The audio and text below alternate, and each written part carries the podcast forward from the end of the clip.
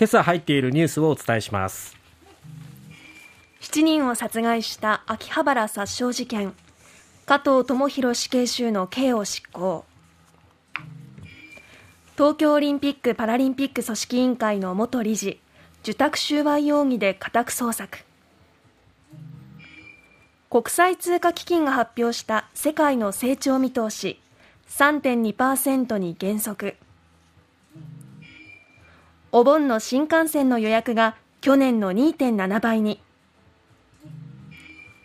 オールスター第1戦清宮のホームランでパ・リーグが勝つ。まずは東京秋葉原で2008年無差別に7人を殺害10人に重軽傷を負わせたとして殺人罪などで死刑が確定していた加藤智弘死刑囚について法務省は東京拘置所で死刑を執行しました。昨年12月以来2度目の執行を命じた古川義久法務大臣は会見で残虐な対応で尊い命を奪い社会に大きな衝撃を与えたと述べました。確定判決などによりますと加藤死刑囚は2008年の6月8日ネット掲示板に秋葉原で人を殺しますと予告。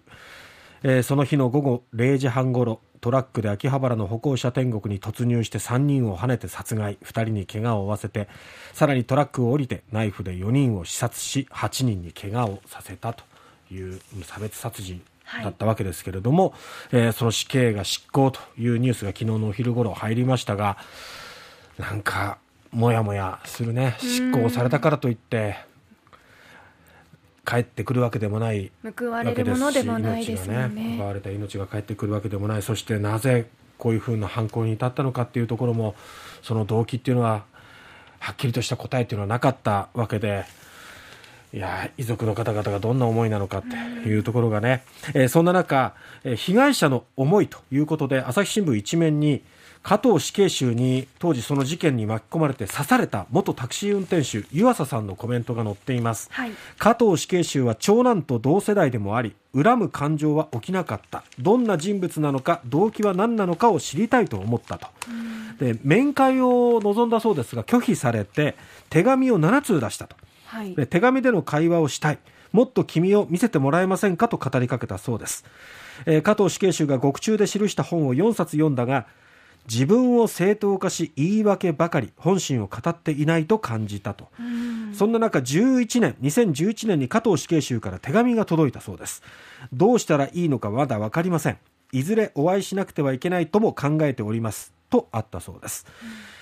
両親も同僚も信頼できず寂しかったはずだ。大それた事件を起こし注目してほしかったのかもしれない。そういう自分の弱さと向き合い心からの反省を聞かせてほしかったというふうにコメントしています、はい、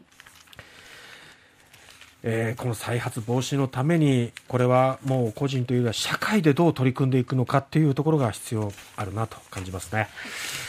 さて続いては東京オリンピック・パラリンピック組織委員会の高橋治之元理事が代表を務める会社が大会スポンサーだった紳士服大手 ＡＯＫＩ ホールディングス側からおよそ4500万円を受領していた疑惑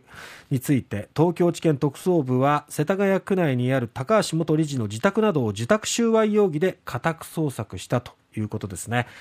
えー、関係者によりますと高橋元理事が代表を務めるコンサルティング会社コモンズは2017年秋青木ホールディングス側とコンサルタント契約を結んだと。月100万円を基本にオリンピック閉幕までのおよそ4年間で合計4500万円が元理事側に支払われたとされています。青木ホールディングスは2018年の10月オリンピックのスポンサー企業の一つオフィシャルサポーターとなって審判団の制服を制作したとオリンピックエンブレム入りのスーツなど公式ライセンス商品も販売してスーツの売り上げは3万着以上となったということなんですね。まあ、この契約には優先的に審判団の制服を制作できる権利が含まれていたそうで組織委員会側からまあ、業務委託を受けた電通は各企業とのスポンサー契約の調整役を担っていて高橋元理事は電通側にこの業種の契約先として青木ホールディングスを挙げて審判団の制服に関する金額を示すなどした疑いを持たれていると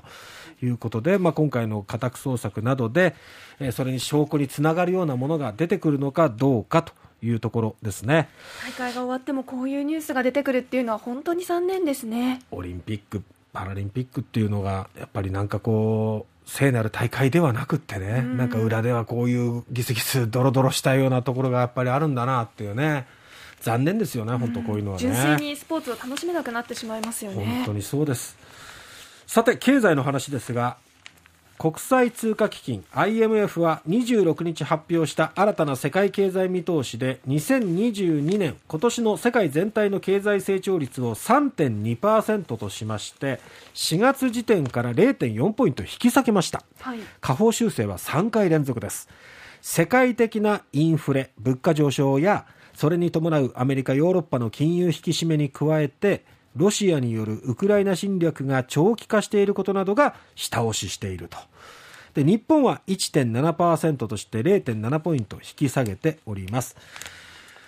なかなかね、このウクライナ情勢も終わりが見えませんし、そして物価高が進んでいく中で、各国、アメリカ、ヨーロッパ、インフレがどんどん上がっていくということで、はい、日本の経済としては、まあ、単体ではですね、日本政府が発表した7月の月例経済報告では国内の景気の総括判断を緩やかに持ち直しているというふうに3か月ぶりに情報修正しているんですけどもやっぱりこの世界の影響というのはしっかり受けますから今後の見通しとしては成長率としては下げざるを得ない下方修正せざるを得ないと。いうところですね日本経済に関わりのあるこのアメリカ、ヨーロッパ経済そして中国の景気減退不透明感こういうところ大きく影響しているということですね。さて、お盆、近づいておりますが JR6 社によりますと来月のお盆期間中新幹線や在来線の指定席の予約状況はおととい時点で173万席で去年と比べ2.7倍に増えました